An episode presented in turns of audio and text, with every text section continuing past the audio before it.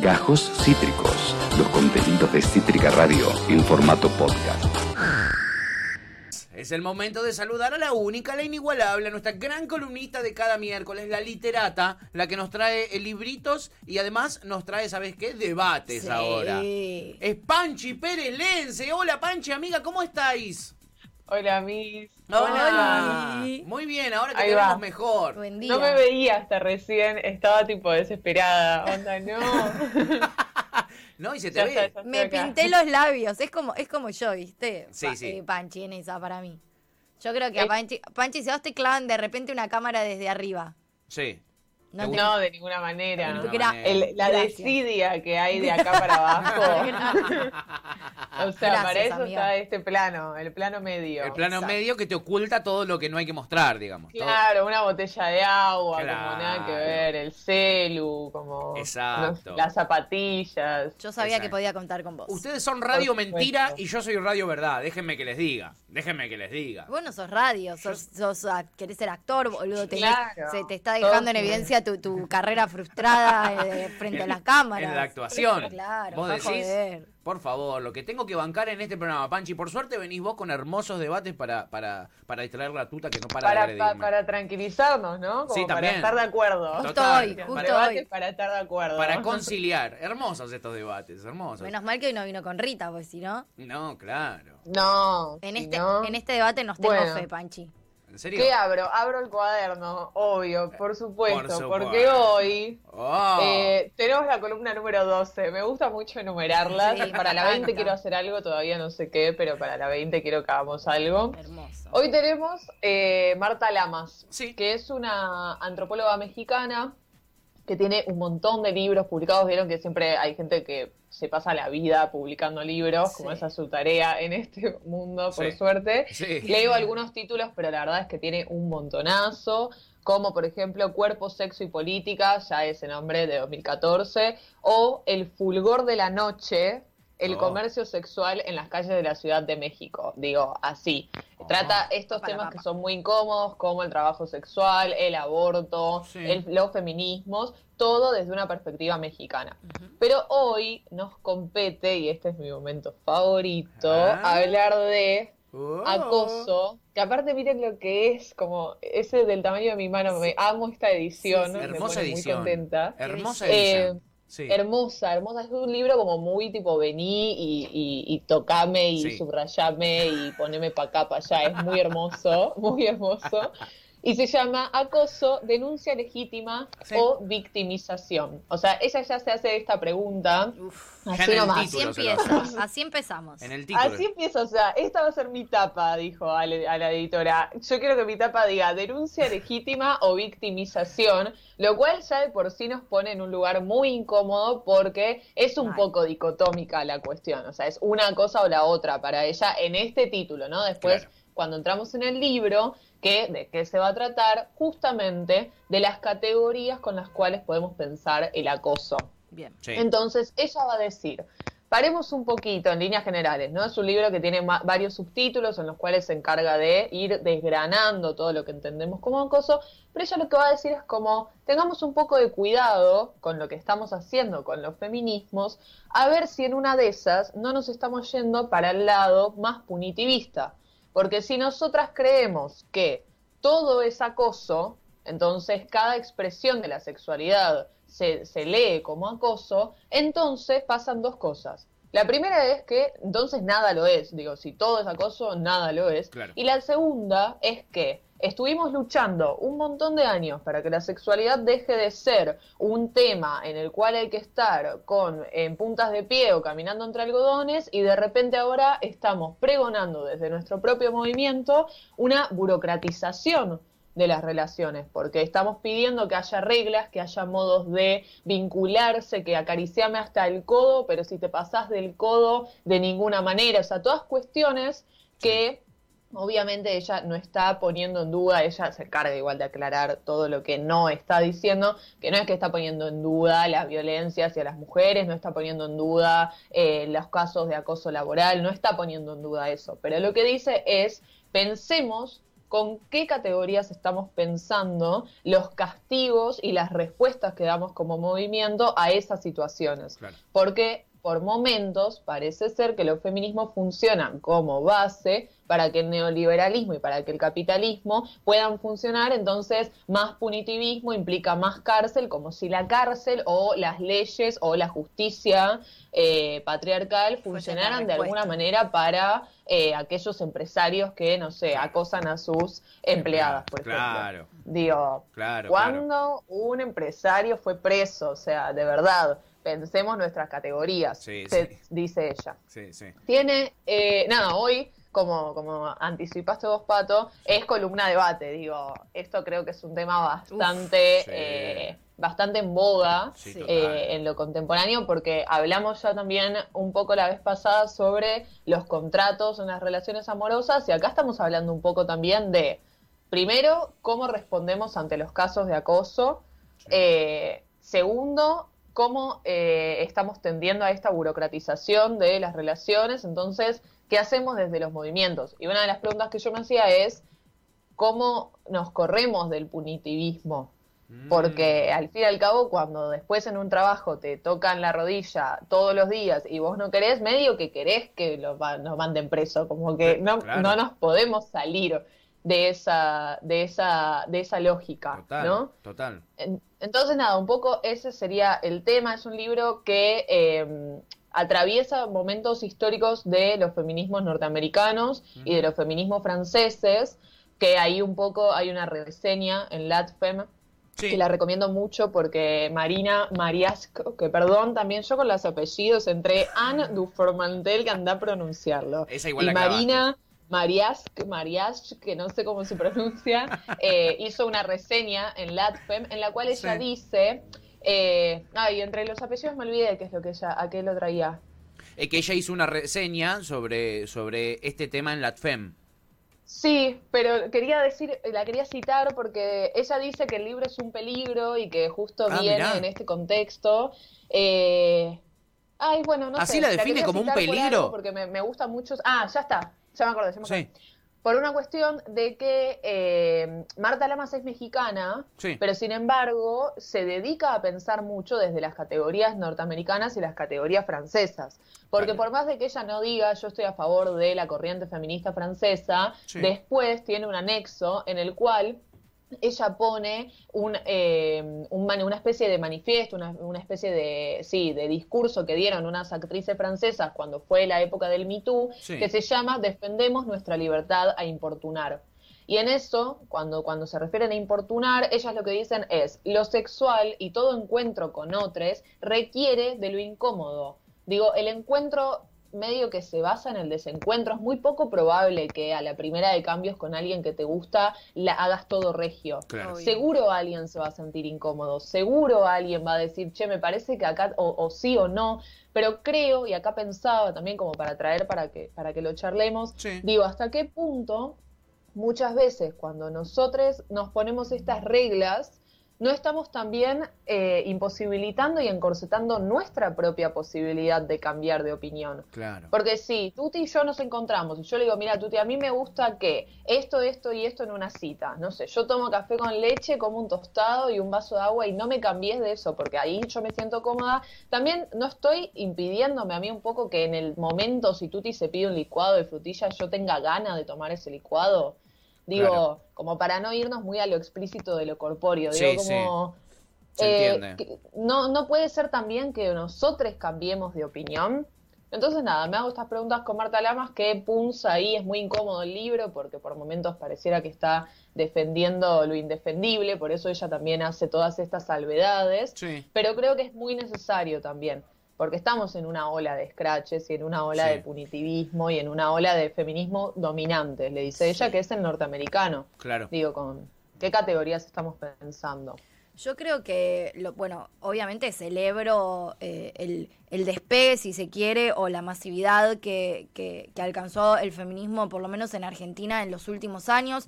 El feminismo está hace un montón de años, no es, eh, por eso también se lo llama la quinta ola, recién ahora. Claro. Eh, no es que, que, que es nuevo, pero sí en este nivel de masividad y de repensarnos todo y de preguntarnos todo y de volver a ganar eh, la escena política y la escena social, es bastante reciente eh, en términos tan macro, por lo menos en nuestro Sí. país. Y creo que se empezaron a dar un montón de discusiones que eran súper necesarias, pero también creo que en esa necesidad de discutir todo y repensar todo, que yo coincido, se fueron desdibujando un montón de cosas que se volvieron confusas y raras, ¿no? Como Sí.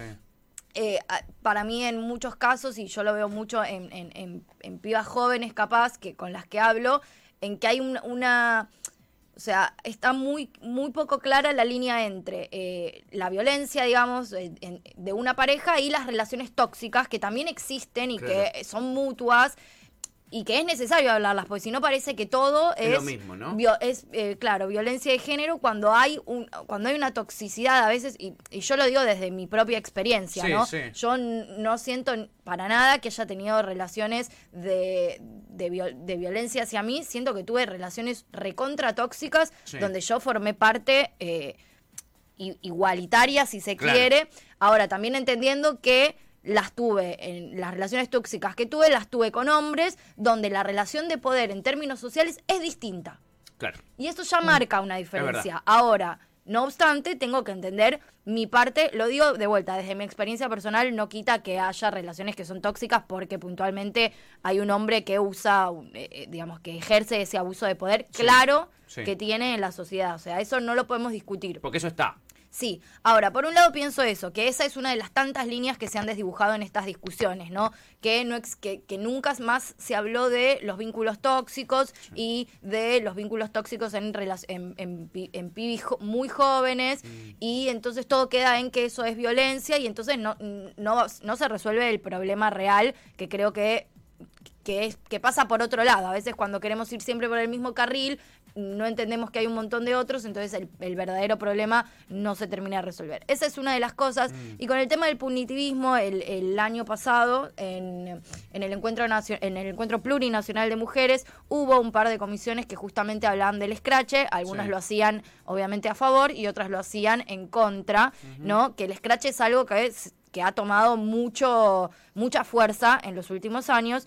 Y creo que hay dos cuestiones ahí también muy desdibujadas. Por un lado está el scratch a bandas, como por ejemplo, claramente Onda Vaga, Claro. donde fueron, son cinco pibes con, un, con una conciencia súper clara del poder que, que- que tenían, donde abusaron y violaron pibas durante una cantidad impresionante de años y donde vos como vi, no, no me gusta decir la palabra víctima, pero Sí. digamos, de algún modo, como, como denunciante, Sí. no tenés mucho margen, porque es la realidad, no tenés mucho margen. O sea, ¿qué, qué voy a hacer? Después de cinco años, eh, voy a ir a, a denunciar con qué pruebas, no tengo pruebas, eh, no tengo manera de, de- de comprobarlo. Ellos están en una situación clara de poder, De poder, de la que vienen abusando hace muchísimos años, no es que... Es parte de su modus operandi. Es parte de su modus operandi en hace Claro. muchísimos años. No son boludos, no son, no es que es un pibe, no es el pibe de acá a la vuelta que está eh, sugestionado por determinada realidad y no es consciente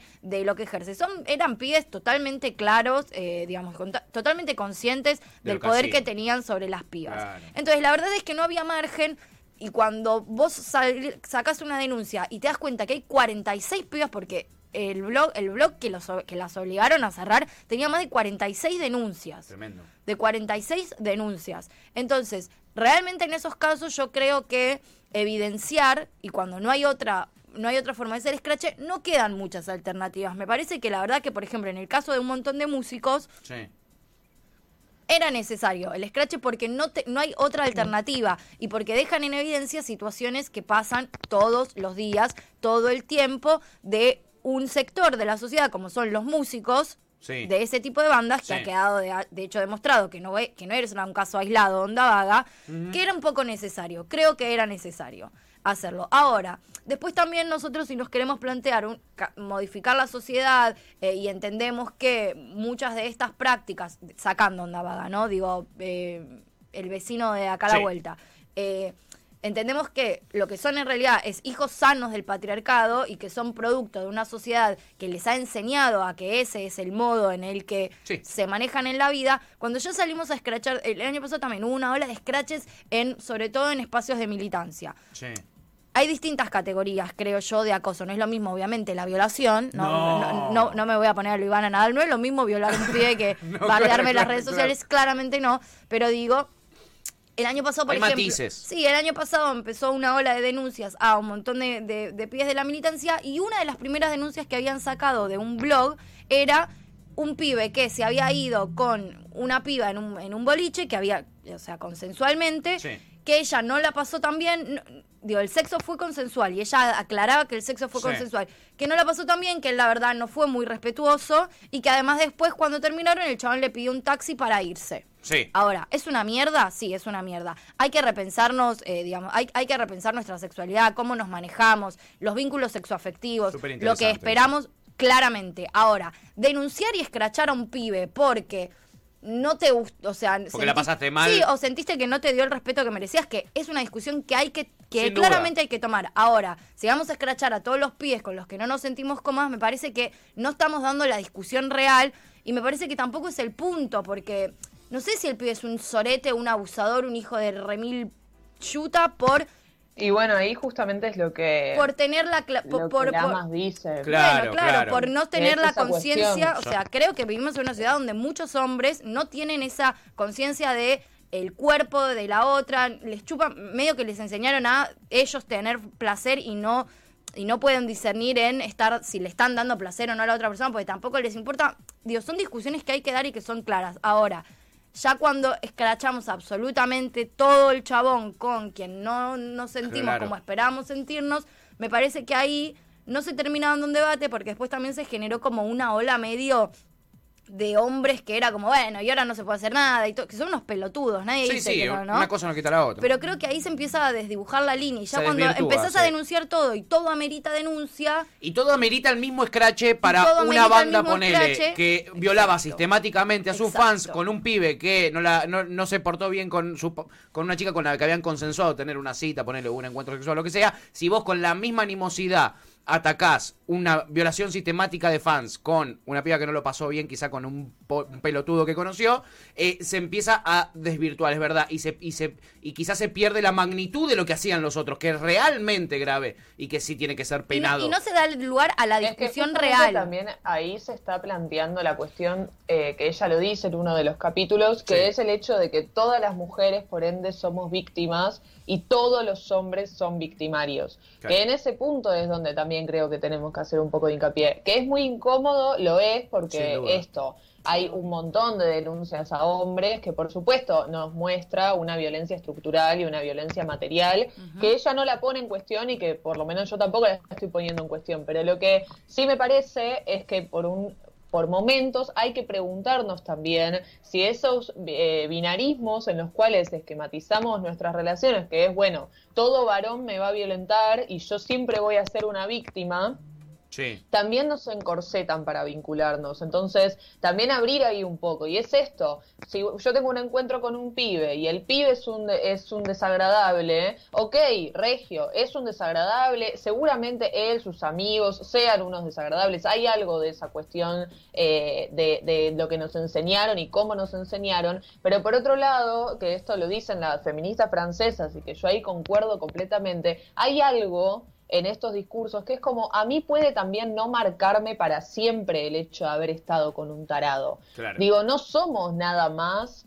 la relación que establecimos físicamente con un otro que nos Claro. maltrató. Digo, no somos es, eso y nada más, es, eh, en términos de, de esencialismo, eso y nada más. Digo, podemos ser otra cosa, quizás ellas dicen como, quizás te tocan el culo en el subte, lo dicen así como, quizás sucede eso y vos salís del subte y te vas a laburar y ya está, no en el sentido de no me importan las violencias eh, de acoso callejero, Claro. sino en el sentido de eh, a cada subjetividad cómo nos podemos construir por fuera de esa lógica. Entonces, en ese sentido yo digo, Primero eso, como cuando nos encontramos con un otro, es muy incómodo que ahí de vuelta, digo, seguramente un encuentro con eh, una piba de nuestra edad que más o menos esté en el mismo palo no sea lo mismo que un encuentro con un pibe de nuestra edad que más o menos esté en el mismo palo, porque hay cosas para deconstruir y hay cosas estructurales.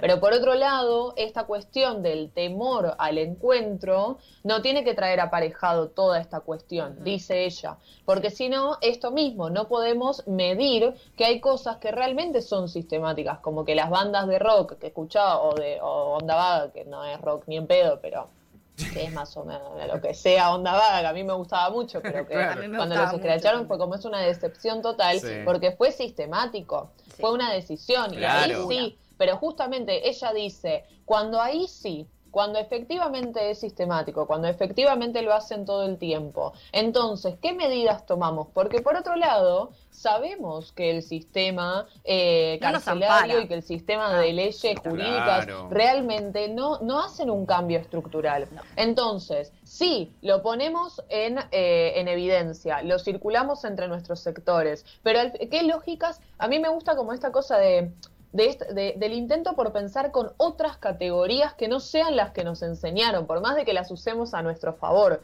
Digo, ¿hay una justicia en los términos en los que la entendemos que puede llegar a ser feminista? ¿O tenemos que crear otra justicia que nada tenga que ver con esto?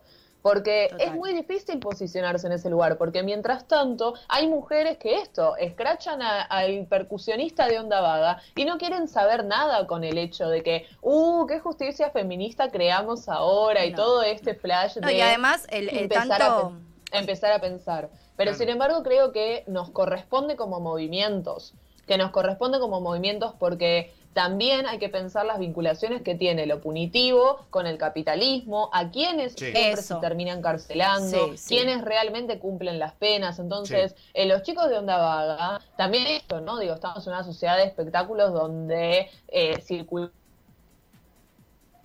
bueno. No. Onda Vaga no hablamos hace un montón. Claro. Ah. Uh, se nos está perdiendo la comunicación. Se está colgando la comunicación. Pero, ah. Oli. ¿Estás, Pancho, por ahí? Oh, sí, ahora me Ahí está, ahí está. A ver, ¿ustedes me ven? Sí, te vemos perfectamente y te escuchábamos. Un poco, para, o sea, em. coincido plenamente igual en todo. Justamente me parece eso, dos cosas muy claves. Por un lado, que igual, más allá de todo esto que estamos hablando, la verdad es que, la, es que las mujeres, mm, de vuelta, sin posicionarnos desde el lugar de víctimas, es una realidad que, que, nos pasan todas esas cosas, que no existe ninguna mujer de ninguna edad que no haya sufrido algún tipo de violencia, que no sufra todos los días acoso en la calle. Yo no hay un solo día en mi vida que no salgo a la calle, aunque sea cuatro cuadras a comprar al almacén y que alguien no me diga algo. No, jamás, o sea, no existe.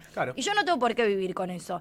No, digo, todas hemos pasado situaciones bastante horribles en función a esto. Entonces entiendo, puedo no coincidir y creo que es una discusión que hay que dar ahora, ahora.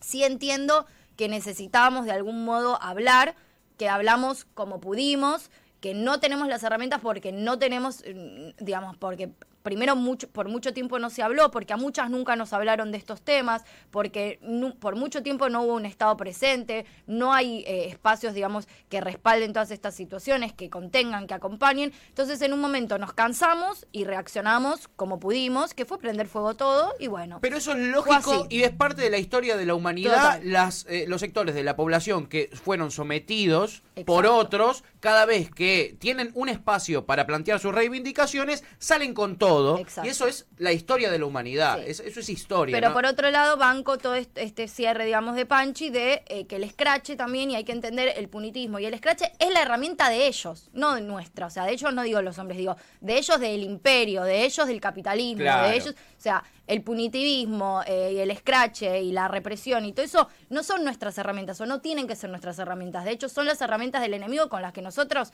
y nosotras eh, hemos intentado, eh, digamos, intentamos combatir. Digo, cuando empezó todo esto de los pibitos robando y la gente cagando los zapatadas y escrachando y esta idea punitivista, bueno, no estamos de acuerdo con eso. Entonces me parece lo mismo tenemos que encontrar, o sea, fue la herramienta que encontramos y la que necesitamos en el momento para, para tratar de dejar en evidencia lo que estábamos pasando, sí, perfecto. Ahora, no tiene que, esa no tiene, no puede ser nuestra herramienta, no sé cuál tampoco, porque lamentablemente, mm, digo, No, Pero estamos en ese proceso. Pero hay que que nadie encontrarla. sabe muy bien No, cuál, claro. pero el hecho es que está bueno empezar a, pe- a repensarlo. En ese sentido traje dos pelis, porque me encantan las pelis, eh, Mm, que se llama La random. sabiduría y Los sonámbulos. Las Sí. sabidurías de Paula Hernández y Los sonámbulos es de Eduardo Pinto. Las dos películas son del año pasado. En, el, en las cuales creo que se ve un poco de este debate respecto a qué roles nos quedan a nosotros como, en este caso es a- como mujeres. Perdón, amiga. Eh, Panchi, sí. ¿no es al revés? Los sonámbulos no es de Paula Hernández. Sí, ¿qué dije? ¿Al Al revés? revés. Sí, Ah. joya. No, eso. Ah, no, tranqui. no, lo- los sonámbulos de Paula Hernández, eso sí, y las sabidurías de Ajá. Eduardo Pinto, Joya. las dos del año pasado. Eh, esto, donde ahí podemos ver esta cuestión de qué roles quedan disponibles para las mujeres cuando estamos en narrativas feministas. Y acá voy a hacer un chivo y ya está, Sí, tipo, obvio. un Pasó. autobombo. Voy Pasó. a sacar el bombo y me voy a autofestejar. Vamos. El hecho de que durante el mes de octubre voy Sí. a estar dando un taller de cine y feminismos en los cuales vamos a estar hablando un poco de estas cuestiones. Digo, Sí. Marta Lamas es parte de, de los textos que vamos a leer. La idea bueno. es ver pelis, leer textos, ponerlas en vinculación y ver un poco qué es lo que está pasando con las narrativas feministas, qué es lo que pasa con las narrativas que no se autoproclaman feministas y eso, ver desde la imagen y ver desde los textos. Así que nada, las inscripciones están abiertas, pueden escribir. Arroba Eh, panchilense en Instagram. Sí, lo pueden ver todo ahí. Pero nada, un poco de esto que estuvo pasando hoy, seguramente esté pasando en el taller y está bueno. Son tres encuentros en octubre y seguramente lo haga de vuelta en noviembre. Así que eso. Muy bien, Pero Panchi. bueno, todo Felicitaciones. esto, un montón. Un montón, un montón. Van a estar interesantísimos esos eh, cursos. Eh. Panchilense la buscan así y la van a encontrar en Twitter, en Instagram. Ahí la siguen, ahí se enteran de todas las cosas que hace nuestra amada Panchi. Y además, este, estos cursos que van a estar buenísimos. Ahora la verdad, compartimos ¿eh? el flyer en nuestras redes para que nadie se lo pierda. Muy bien, eh, Gracias. ATR. Panchi, te amamos, la rompiste Bueno, toda, sí, amiga. Alto debate. Hermoso debatir. Eh, lo mismo te decimos. Y esperamos con ansias el miércoles que viene. Dale, tenemos. eh, ah, no, no, no, todavía no. Todavía, ¿Todavía no tenemos? Secreto. Uh, Secreto. Ya- casi ya- se no nos se escapa puede, un secreto. se Ya tenemos, no, pero todavía. secreto. Uh, se repicó. Estoy se muy repicó. manija de la semana que Se viene. repicó. Estamos, estamos ahí, estamos, pero no, no voy a decir nada. Bien, no, misterio, muy bien. Panchi, besote enorme, amiga. Nos encontramos el miércoles que viene. ¡Mua! Chau, Panchi. Panchi Pérez Lense, su columna de literatura y debate. ¿eh? Espectacular. En el día de hoy la rompió toda. Acabas de escuchar Gajos Cítricos. Encontrá los contenidos de Cítrica Radio en formato podcast en Spotify, YouTube o en nuestra página web.